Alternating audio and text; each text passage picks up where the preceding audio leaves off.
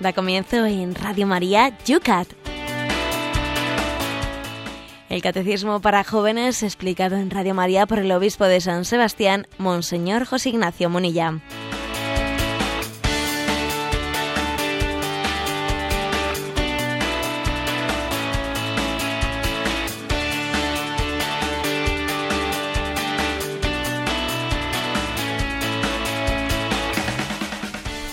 Muy buenos días, queridos amigos del Yucat. Comenzamos una nueva semana, hoy lunes. Un lunes aquí después todavía hoy festivo, por cierto, en San Sebastián, con la resaca del día de San Sebastián. Comenzamos una jornada más eh, no se lo van a creer, pero lloviendo, lloviendo con un viento desapacible. Amanece hoy San Sebastián con 7 grados. ¿Cómo está la cosa por Madrid, Cristina? Pues con 6 graditos y alguna gotita que otra. Y además, después de San Sebastián mártir, comenzamos hoy la semana con otra mártir, además de una gran tradición, Santa Inés. Buenos días, José Ignacio. Muy buenos días, sí, estamos hablando de los mártires de los primeros siglos que han tenido, pues obviamente, en toda la historia de la Iglesia, una gran devoción. Santa Inés también es una de esas santas, pues de, de ese entorno de la primera Iglesia en Roma, que, que fijaros si ha dejado Estela, que en tal día como hoy, en las catacumbas de Roma hay una tradición muy hermosa, que es que se bendicen dos corderos con cuya lana mm, se van a confeccionar los palios eh, que, con los que se van a ser consagrados arzobispos durante el próximo año. Es curioso, así como existe esa tradición que con, las palmas del Domingo de Ramos, con el laurel del Domingo de Ramos se quema y se hace la ceniza del miércoles de ceniza del año próximo, bueno, pues la costumbre romana es esta. Eh, se bendicen dos corderos el día de Santa Inés en las catacumbas y con su lana, con su lana se va a confeccionar lo que es el palio, que el palio sabéis que es pues una prenda litúrgica que los arzobispos suelen llevar sobre los hombros, es como una faja circular que llevan sobre los hombros, significando el, el pastor que tiene una especie de, de, de manta de, de lana para poder llevar la carga encima. Es el, es el, pastor que lleva la oveja encima, encima de sus hombros. Bueno, pues eh, hermosas costumbres. Hay que decir que la fe también ha, ha ido impregnando la historia de signos y, signos que, están evocando nuestra fe. ¿no? No, no hay fe que no impregne la cultura y, y es hermoso ¿eh? que dos mil años después, pues allí en esas catacumbas de Santa Inés tenga lugar ese rito que une, une el seguimiento de Jesucristo a ser oveja fiel de Cristo, buen pastor. Esa fe es la que nosotros aquí todas las mañanas, con la ayuda del obispo de San Sebastián, desgranamos punto a punto en ese catecismo de los jóvenes, el Yucat. Te invitamos a que hoy también te sumes a todos los oyentes, a que nos acompañes durante la próxima hora. Bien aquí ahora en directo, si eres de los que en diferido te bajas ese programa del podcast, para ti también comienza ahora mismo el...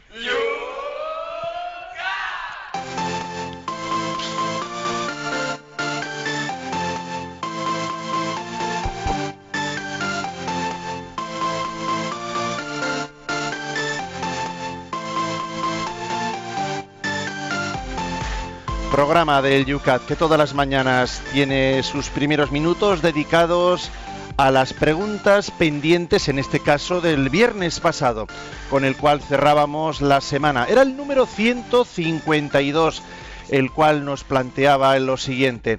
¿Por qué creemos en la resurrección de los muertos? Y desde Teruel en Facebook, Juli, Julia María nos preguntaba, usted dijo que nuestra fe en la resurrección se basa en la resurrección de Jesucristo y que no es cierto eso de que no ha venido nadie a contarnos después de muerto. ¿Podría expresarse un poco en esta cuestión? Pues eh, ciertamente eh, re, reafirmo ¿no? la frase esa. Es decir, nuestra fe se basa no en teorías, ¿eh? Se basa en la experiencia de la resurrección de Jesucristo. Esa frase que yo dije que no, que no es justo decir, ¿no? Esa frase escéptica. Bueno, nadie ha venido a contarlo después de muerto. Bueno, Jesucristo sí ha venido, el primogénito, el que ha resucitado de entre los muertos, ¿no? ¿Por qué ligamos ¿no? nuestra fe a la fe de la, de la resurrección de Jesucristo? Bueno, pues porque para nosotros la esperanza no es ninguna utopía, ¿eh? no, partimos de una, de una teoría, sino partimos de una realidad, de la realidad de la resurrección de Jesucristo y de que Él se presenta como primogénito de entre los muertos. Él es nuestro hermano mayor, que experimenta eh, el drama de la muerte para que también nosotros experimentemos la gloria de la, resurrección. Hay como un intercambio, igual que Él tomó nuestra condición humana para que nosotros tomemos su condición divina. Bueno, pues Él también experimenta la muerte para que nosotros experimentemos eh, la gloria. Cruz y gloria ¿eh? cruz y gloria son las dos caras de la misma moneda. Él experimentó la cruz para que nosotros experimentemos la gloria.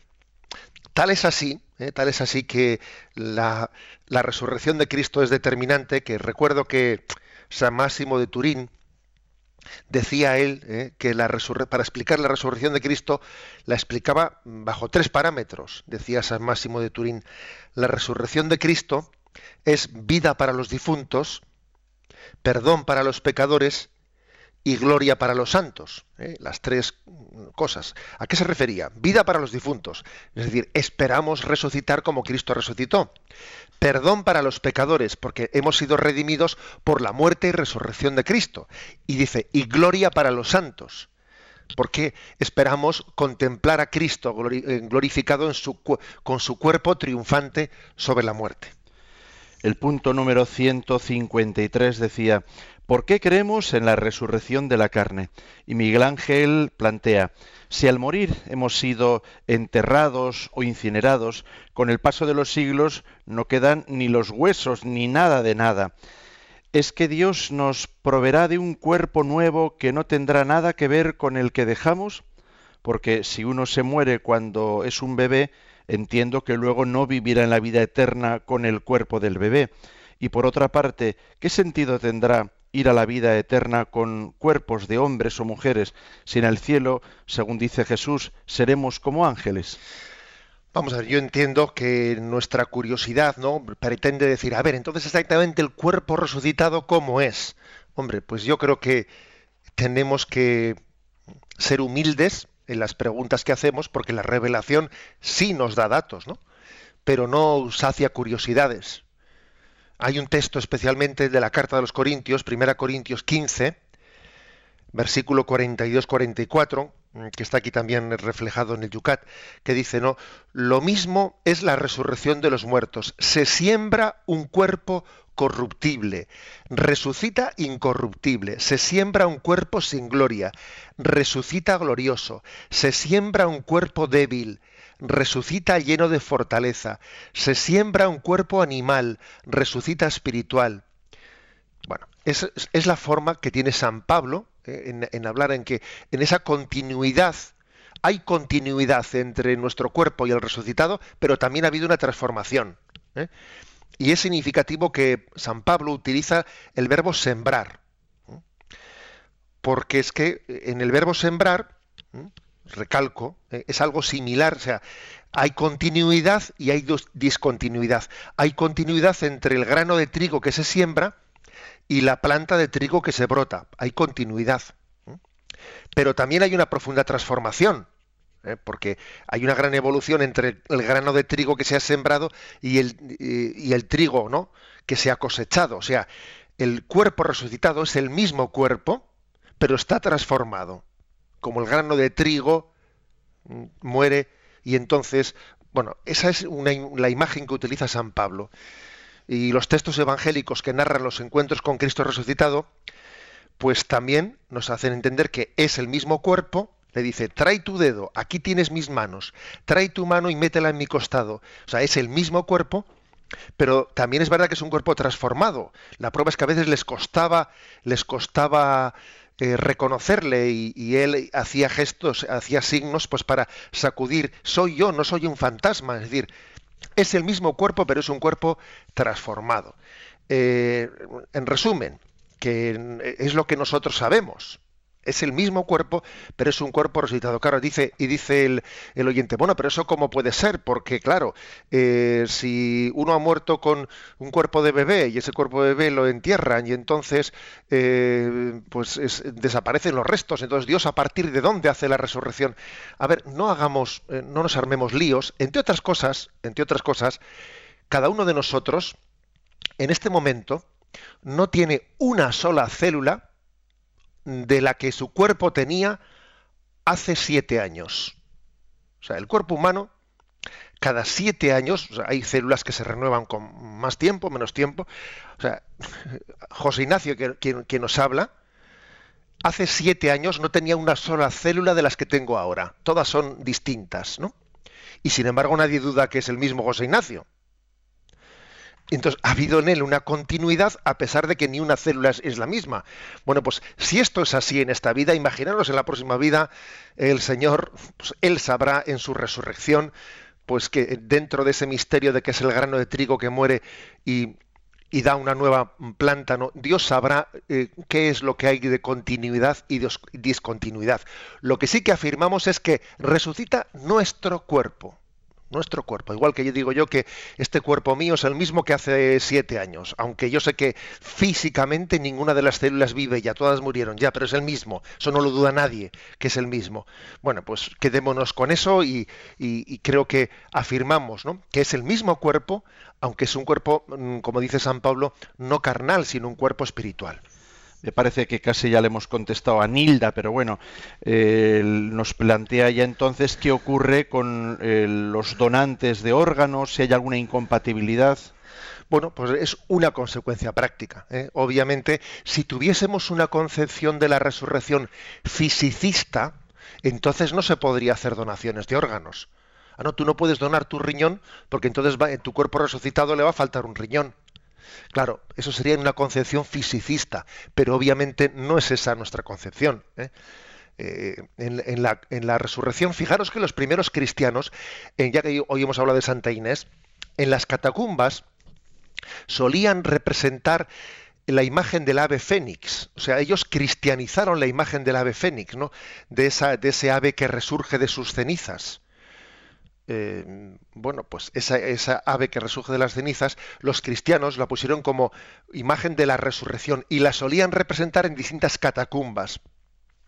Bueno, pues esa imagen no es fisicista, ¿eh? es decir, a partir de, nuestras cenizas, Dios, eh, el que creó de la nada, no va a ser capaz de resucitar nuestros cuerpos eh, a partir de lo que Dios entienda que tiene que tomar como punto de partida en esa recreación que es la resurrección, eh, pues, o por lo tanto, ¿no? Eh, la, donación de órganos no únicamente es no es contraria a la fe, sino que, digamos que desde el punto de vista moral, forma parte de, de ese mandamiento de la caridad, de compartir nuestra vida, eh, de, entenderla. Hay, algunas, algunas vamos, confesiones o, religiones o sectas o como cada uno como se pueda calificar a cada una que prohíben las transfusiones de sangre o prohíben la donación de órganos porque entienden que eso es, eh, bueno, pues desde una concepción fisicista es como em, intercambiar parte de la personalidad, etcétera. Es, obviamente es un, eh, es un error por una concepción fisicista. En el número 154, porque fueron cuatro los que planteábamos el viernes pasado, se planteaba ¿Qué pasa con nosotros cuando morimos? Desde Salamanca, David pregunta, oyendo en el podcast de uno de los programas de la semana pasada, me llamó la atención una pregunta y sobre todo la respuesta. Era sobre el valor o eficacia de la oración por alguien que habiendo muerto estuviera en el infierno. Se le vino a contestar más o menos que la persona que estuviera en el infierno no podría beneficiarse de esa oración, porque no obstante Dios sabría por decir así, cómo hacer uso de ella.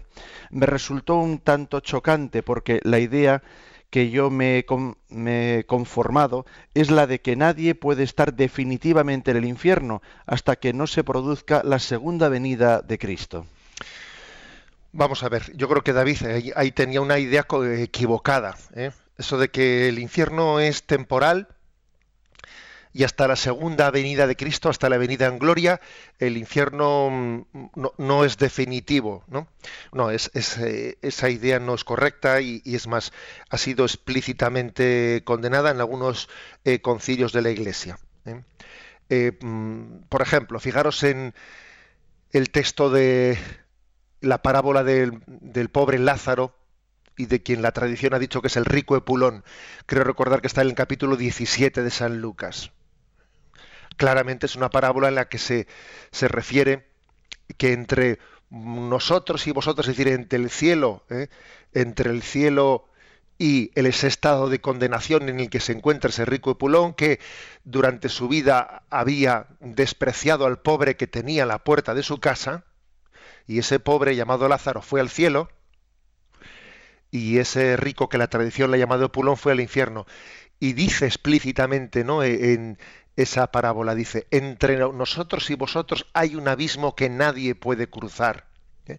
Habla claramente, explícitamente, de que, de que hay un abismo que nadie puede cruzar. Y eso lo dice cuando le pide una gota de agua que alivie las llamas que aquí me tormentan. ¿eh? Dice el rico Epulón, mm, Padre Abraham, aunque sea moja, moja mi lengua con una gota de agua porque estas llamas me torturan. Y le dicen, no, porque entre nosotros y vosotros hay un abismo que nadie puede, nadie puede cruzar. Por lo tanto, la fe católica siempre ha entendido que el estado de condenación es un estado que no tiene retorno.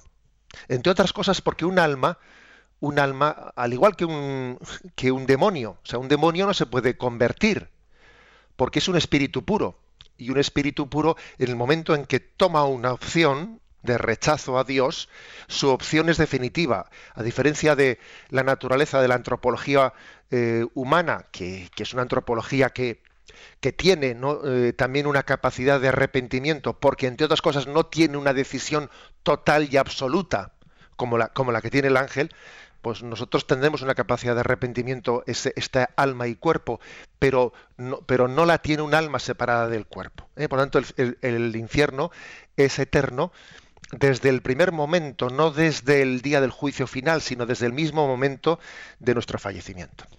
Y terminábamos la cuarta pregunta del programa del viernes pasado, era la 155. ¿Cómo nos ayuda Cristo en la muerte si confiamos en Él? Tonchu desde Logroño. A pesar de que tenemos fe, nos agarramos a esta vida como a un clavo ardiendo. ¿Es esto un signo, pregunta, de nuestra falta de fe? Bueno, vamos a ver. Eh, es normal, en cierto sentido, que nos agarremos a esta, vida como un clavo ardiendo, como dice él, pues porque, pues porque existe un instinto de supervivencia eh, y nuestro cuerpo que, es, que, forma parte de nuestro yo y no podemos desprendernos, o sea, que quiere también la vida. El cuerpo también ¿eh? está llamado a la vida eterna y, ese deseo de no morir, de pervivir, tiene algo que ver con la vocación a la vida eterna que tenemos, ¿no?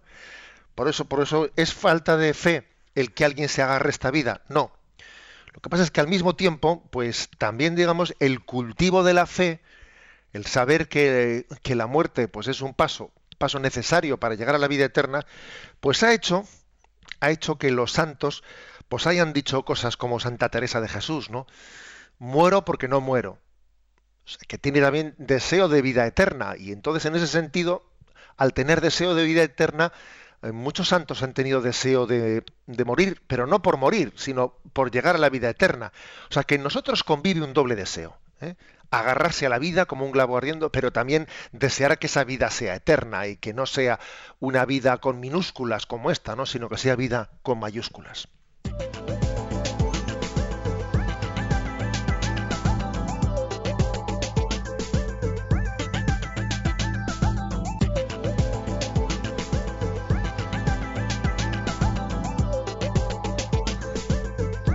Comenzamos el programa de hoy con el punto 156.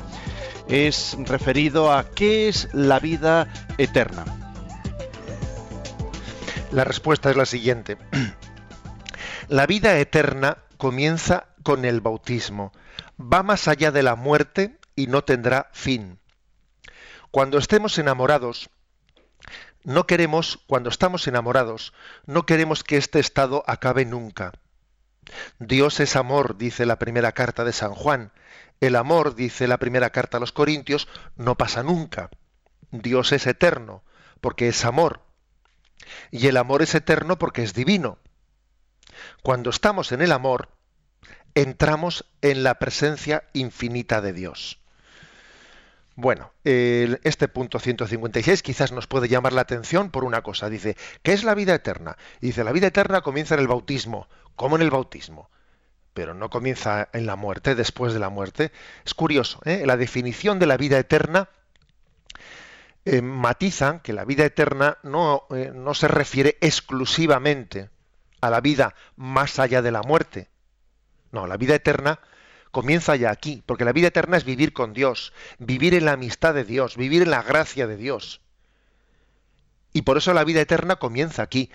En el bautismo hay una semilla de vida eterna, porque recibimos la vida de gracia y yo ya comienzo a, eh, a disfrutar aunque sea un disfrute parcial, porque en esta vida es verdad que lo vivimos en la fe, y la fe en parte es oscura, y en, parte es transparente, pero en parte, ¿eh? o sea, la fe es traslúcida, ni transparente del todo, ni opaco, es traslúcido.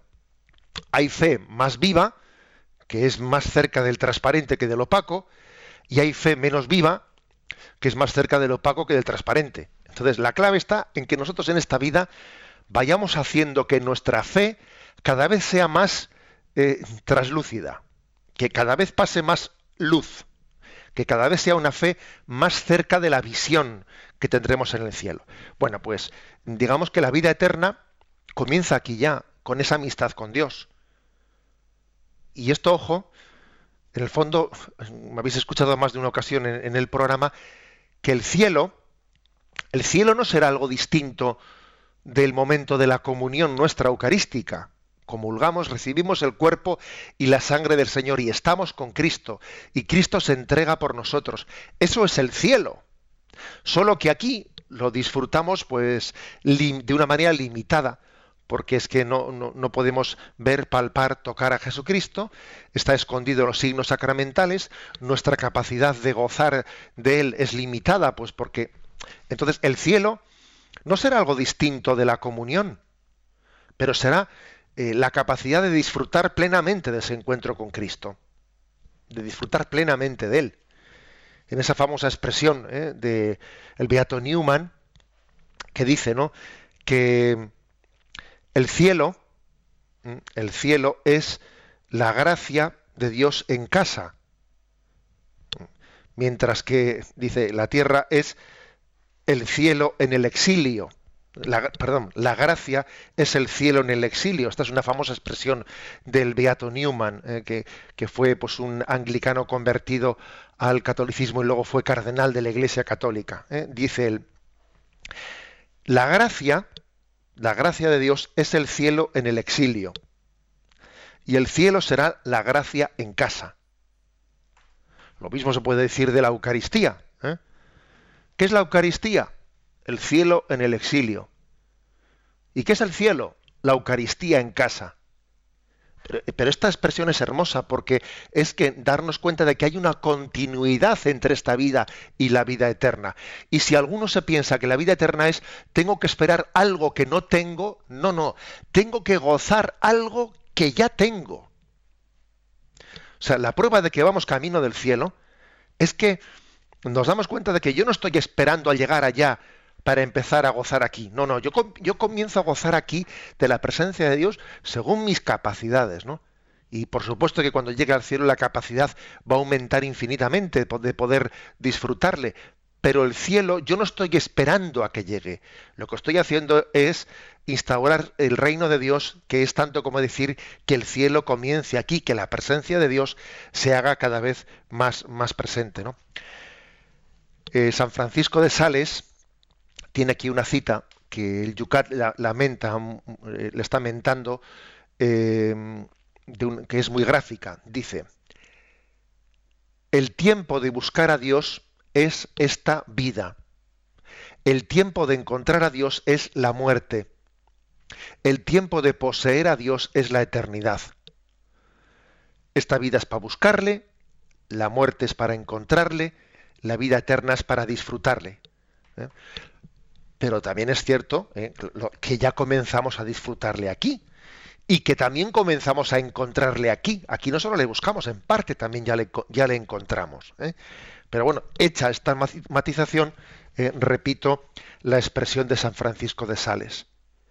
Esta vida es para buscarle, la muerte es para encontrarle y la vida eterna es para disfrutarle.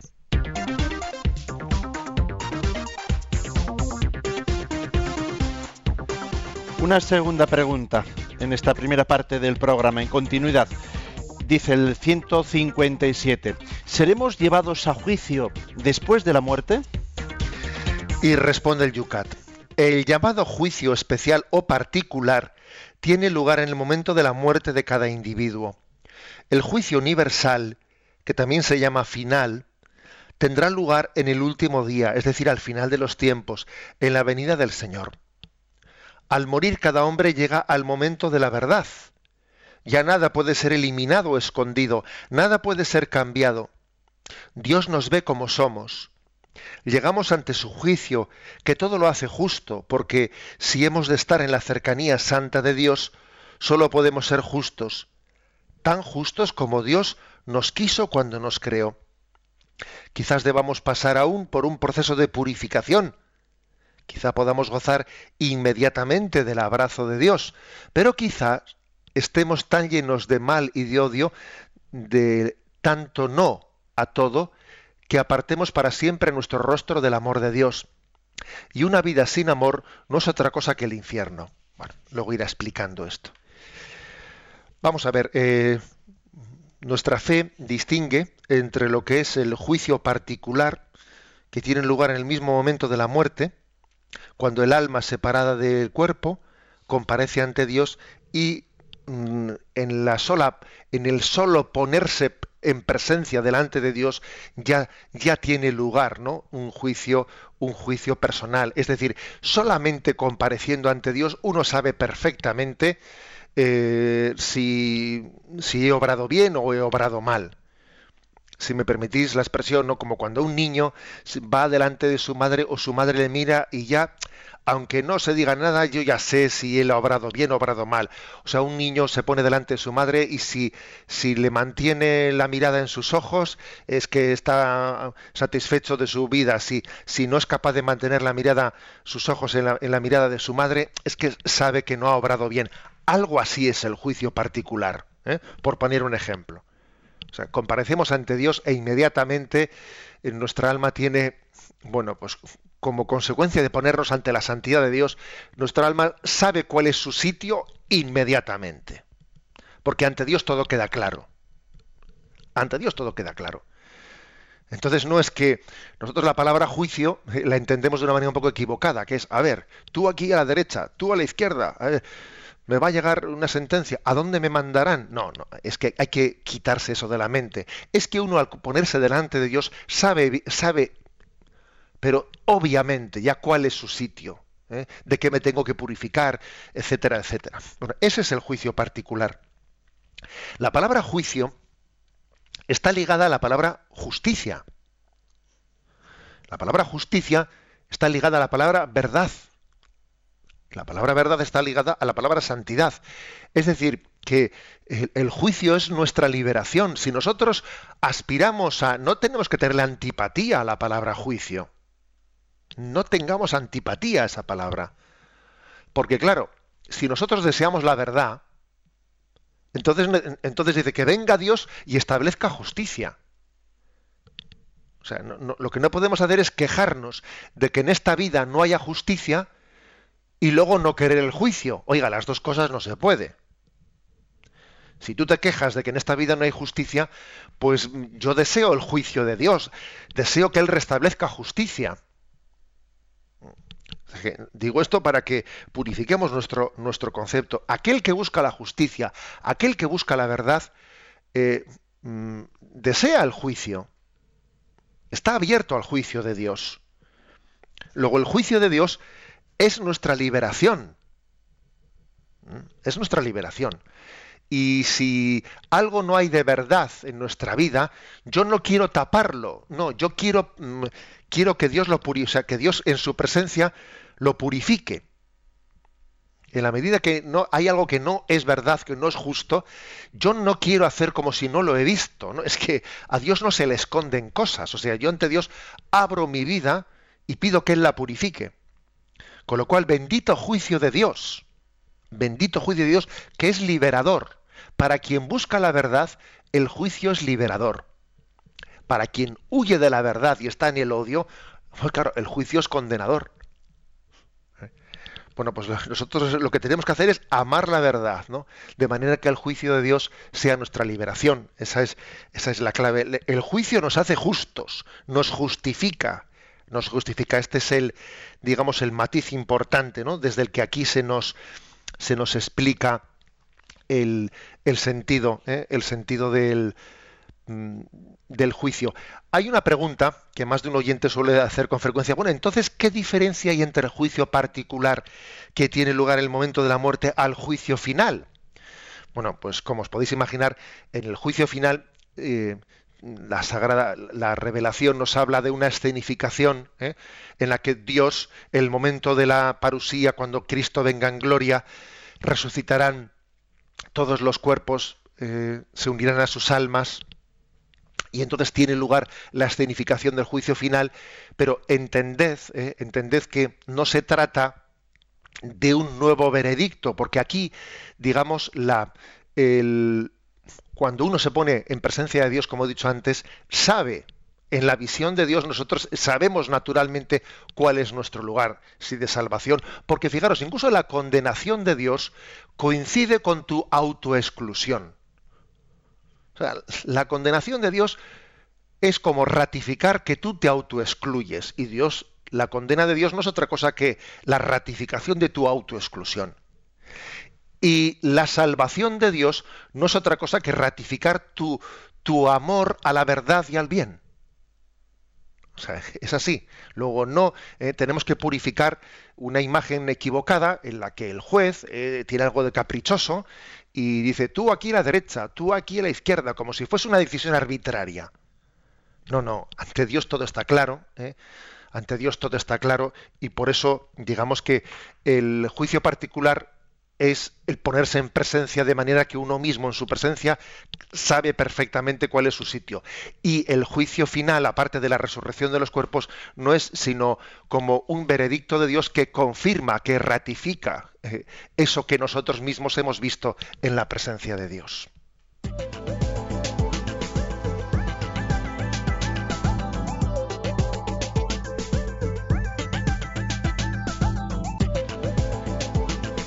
Abrimos la participación de nuestros oyentes en este momento intermedio, digamos así, del programa cuando son las 8 y 33 minutos, 7 y 33 minutos. Sabéis que lo podéis hacer a través de Twitter citando arroba obispo munilla en la página de Facebook de este programa, debajo de estos dos puntos que acabamos de plantear Yucat Radio María, es el nombre de la página. También tenéis un correo electrónico permanentemente atendido, yucat y también siempre el teléfono de Radio María que ya nos vamos aprendiendo. Para participar en directo 91 153 8550 91 153 8550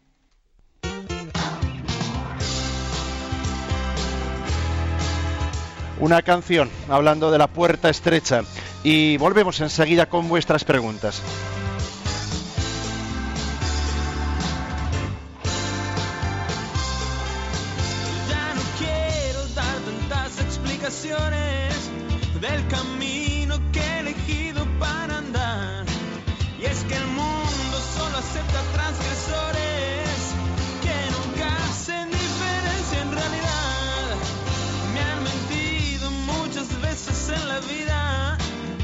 Esta vez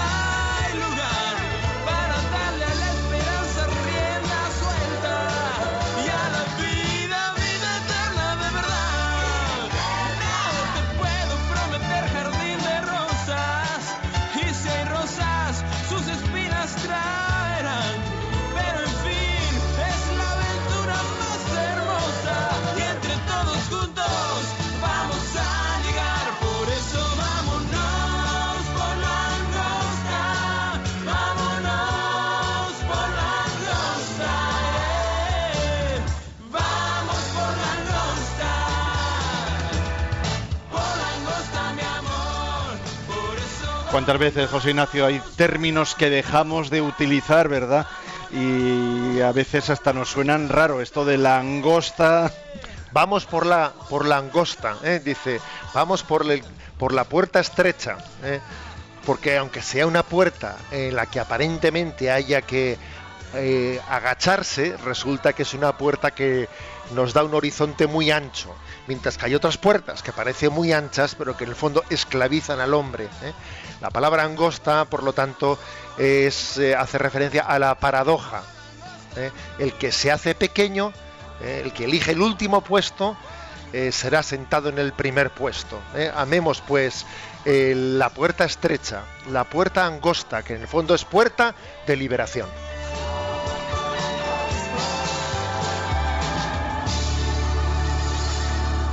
Sintonizas Radio María, 8 y 39 minutos, 7 y 39 minutos si nos escuchas desde las Islas Canarias.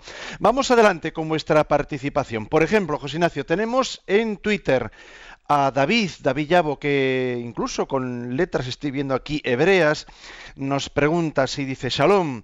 eh, ¿Hay que o es necesario creer en Jesús para salvarse y o tener un lugar en el mundo venidero? Nos plantea.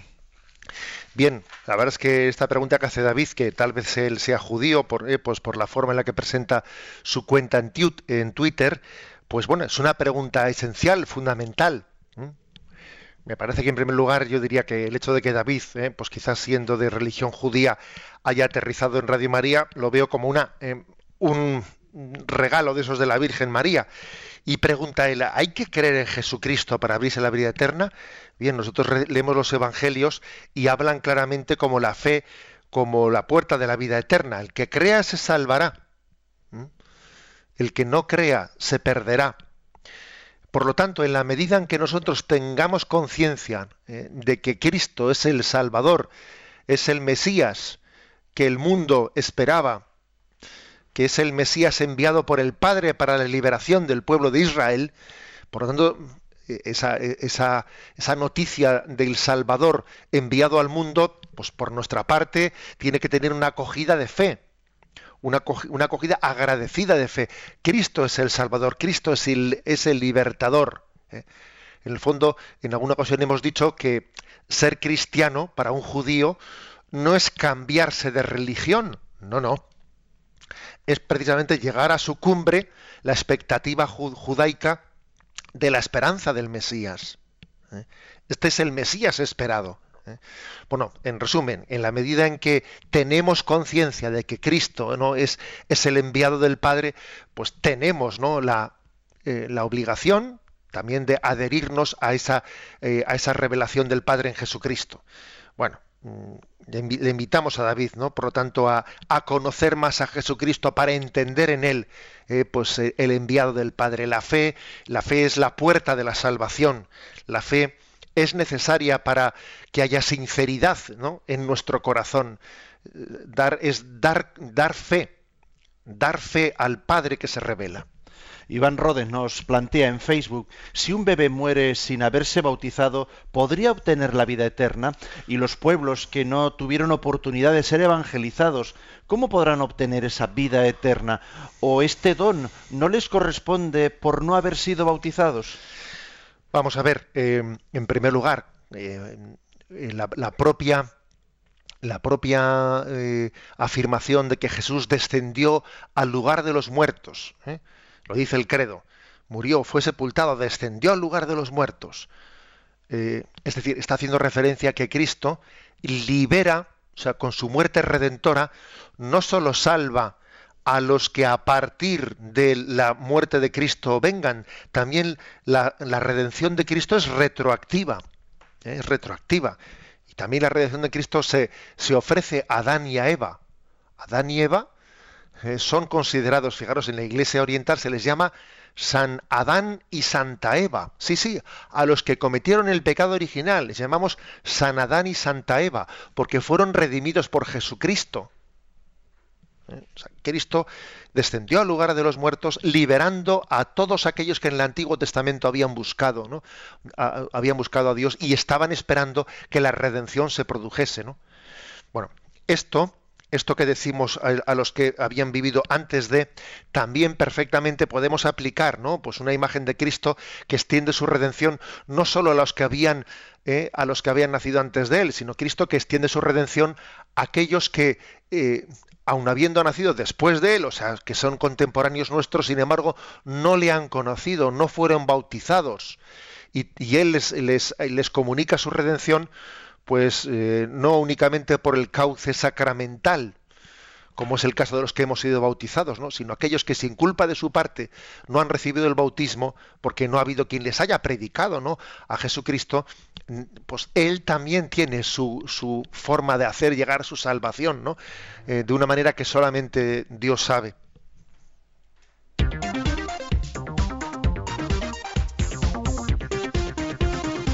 Cuando son las 8 y 44 minutos, 7 y 44 minutos en las Islas Canarias, acometemos la recta final de este programa con el punto 158. ¿En qué consiste el cielo? Bueno, pues dice así, el cielo es el momento sin fin del amor. ¿Mm? Nada nos separa ya de Dios, a quien ama nuestra alma y ha buscado durante toda una vida junto con los ángeles y los santos, podremos alegrarnos por siempre en y con Dios. Quien contempla una pareja que se mira tiernamente, quien contempla un bebé que busca mientras mama los ojos de su madre, como si quisiera almacenar para siempre su sonrisa, percibe una lejana intuición del cielo.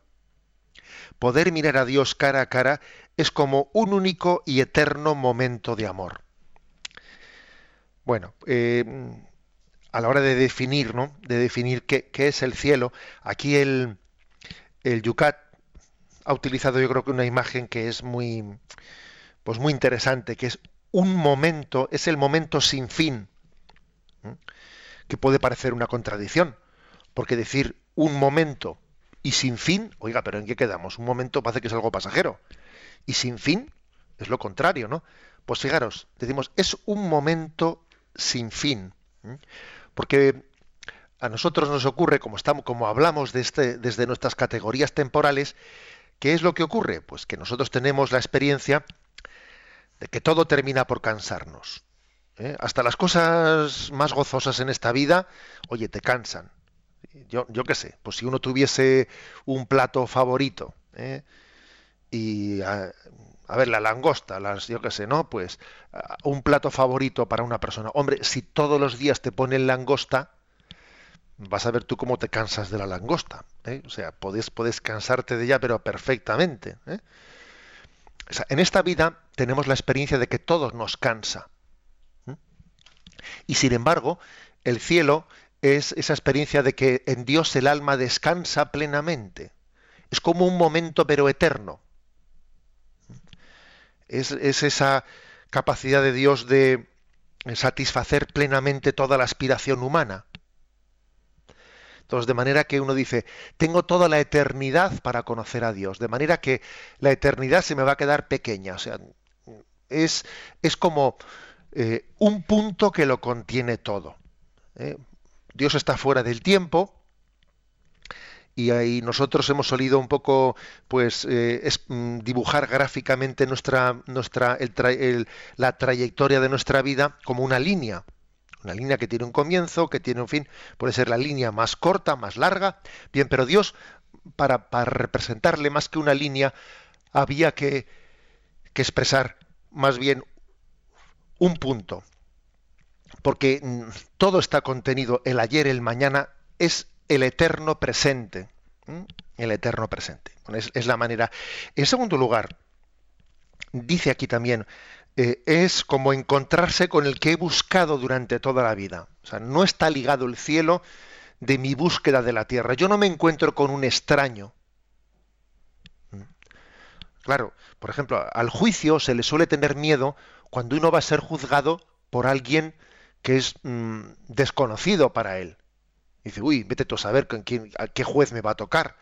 Quita, quita. ¿eh? Entonces uno tiene miedo a ese juicio. Pero cuando uno eh, tiene una relación filial y sabe que su padre, su padre en concreto, ese que le ama, ese, ese va a ser su, su, juez, pues entonces al juicio no le tiene miedo. O sea, el, en la medida en que uno tenga una, una relación de intimidad con Dios en esta vida, el, juicio eh, es, es, vivido como algo que me suscita en mi temor o que suscita liberación. Y el cielo, el cielo es la prolongación del encuentro parcial que yo he tenido en esta vida con Dios, porque yo me he encontrado parcialmente con Dios. Y esa parcialidad eh, pues se queda insatisfecha, porque yo busco la totalidad. Es como cuando uno eh, vive un noviazgo y los novios, ¿qué es lo que desean? Pues casarse. Los novios de verdad, digo, no los que juegan a estar casados, que es lo que hoy en día está de moda, ¿no? no distinguir la etapa del noviazgo de la etapa del matrimonio es lo que hoy en día ocurre, ¿eh? que se vive un tipo de noviazgo como si fuese una especie de experimento de matrimonio y entonces vamos mal desde el primer momento. Bien, pero eh, un noviazgo entendido como, como, como, como lo entendemos ¿no? En, en, la tradición y en la moral católica, un noviazgo es un discernimiento que se prepara para la entrega matrimonial. Bueno, pues los novios, en la medida en que su discernimiento van viendo que el uno está hecho para el otro, están deseando el día de entregarse. Bueno, pues eh, algo así ocurre entre esta vida y la vida eterna. Eh, que el cielo es, por lo tanto, el encuentro con, aquel con el que yo he ido teniendo pequeños encuentros, ¿no? O encuentros parciales en esta vida. Y el amor tiende a la totalidad. ¿eh? El amor tiende a la totalidad. Y por eso, por eso de alguna manera está aquí expresado de esta manera. Y un detalle más. Dice, junto con los ángeles y con todos los santos. Eh, mm, la, felicidad eterna del cielo ciertamente la da eh, el estar con Dios, el estar con Él, contemplarle y, gozar de su presencia. Pero es verdad que también forma parte de una gloria, ¿no? Pues eh, de, esa gloria, pues la comunión de los santos, el que esté el cuerpo místico en su plenitud. Bien entendido que dice, no, es que claro, y si falta alguien, yo no voy a ser feliz. No, mira, eh, el que nos hace plenamente felices es Dios. El que falte tal persona no te quita la felicidad plena. Pues porque cuando estemos en Dios, nuestra afectividad está plenamente en Él. ¿Eh? Y las mediaciones que tenemos en esta vida para ser felices, pues, pues mediaciones son. Pero cuando llegamos al, al fin, ya la mediación no es necesaria para ser feliz. ¿eh? Pero obviamente, eh, tal y como las, la Sagrada Escritura describe, describe ese encuentro del banquete de bodas, también hay como un gozo añadido que es el de, el de la comunión plena, el de, los, el de todos los santos reunidos en torno a Dios en el cielo, así el Apocalipsis no eh, representa esa gloria, gloria eterna, el coro de los ángeles, el coro de los mártires, el coro de los de los santos, hay como una eh, escenificación de la plenitud de la gloria, que ciertamente es Dios el que nos da la felicidad, pero que también esa, eh, digamos, ese coro de gloria todavía no pues nos está pues haciendo caer en cuenta de que hemos llegado a la plenitud que anhelábamos.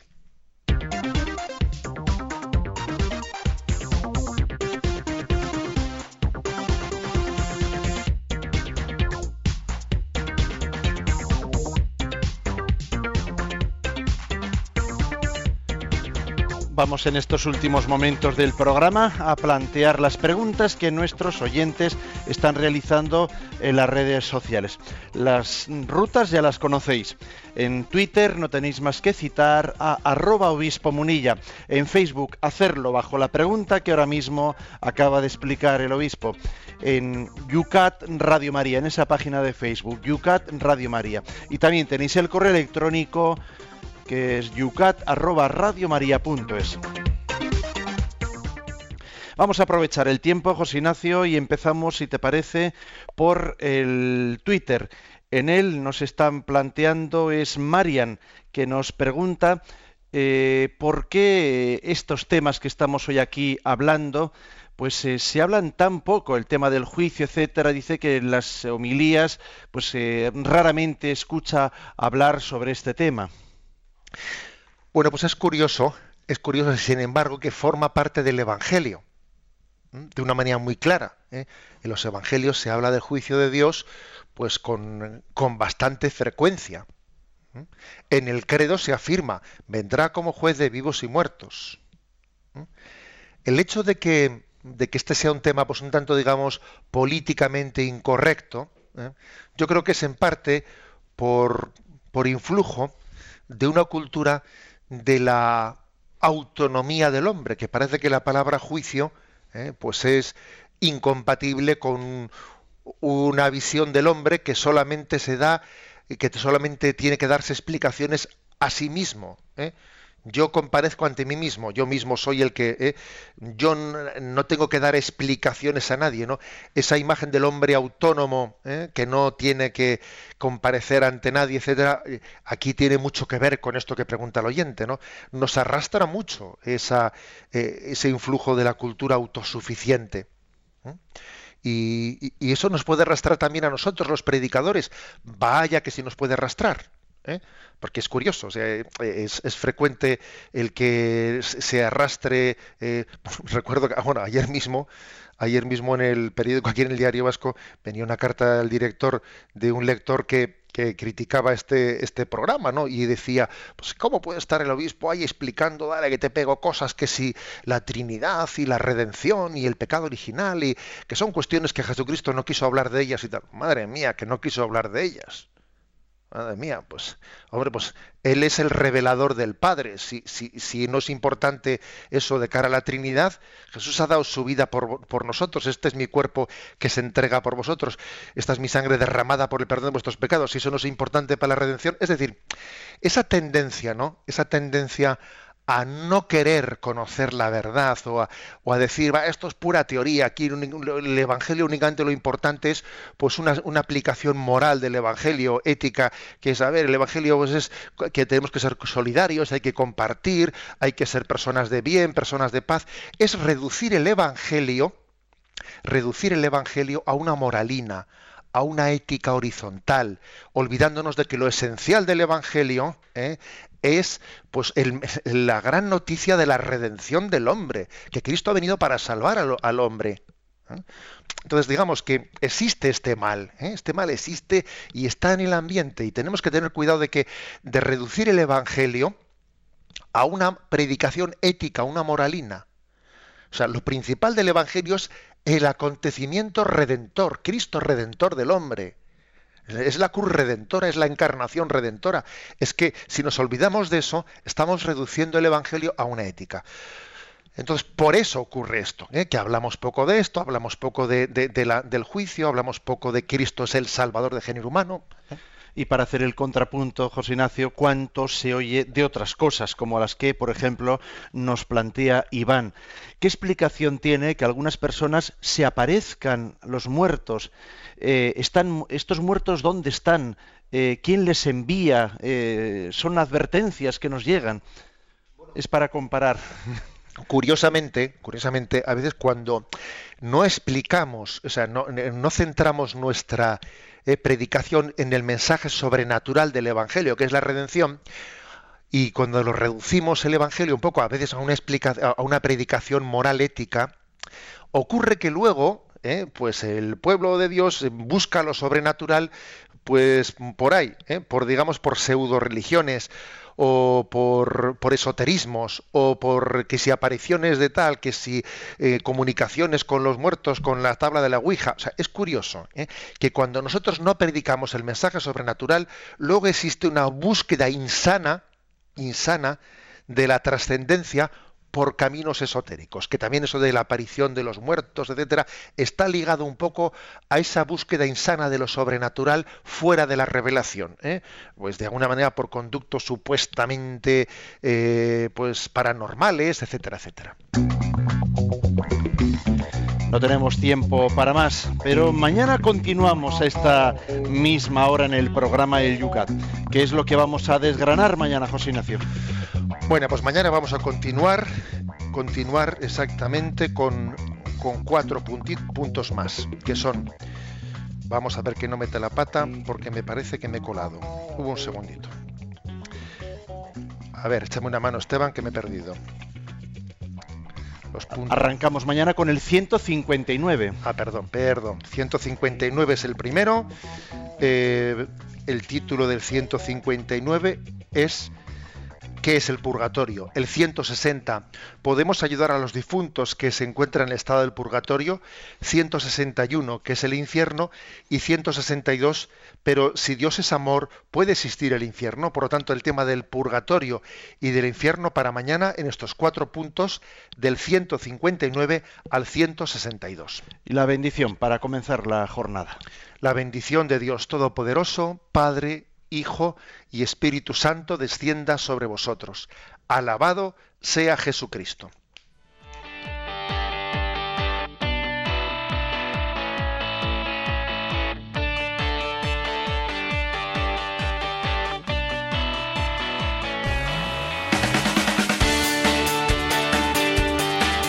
Y así finaliza en Radio María Yucat un programa dirigido por el obispo de San Sebastián, Monseñor José Ignacio Monilla.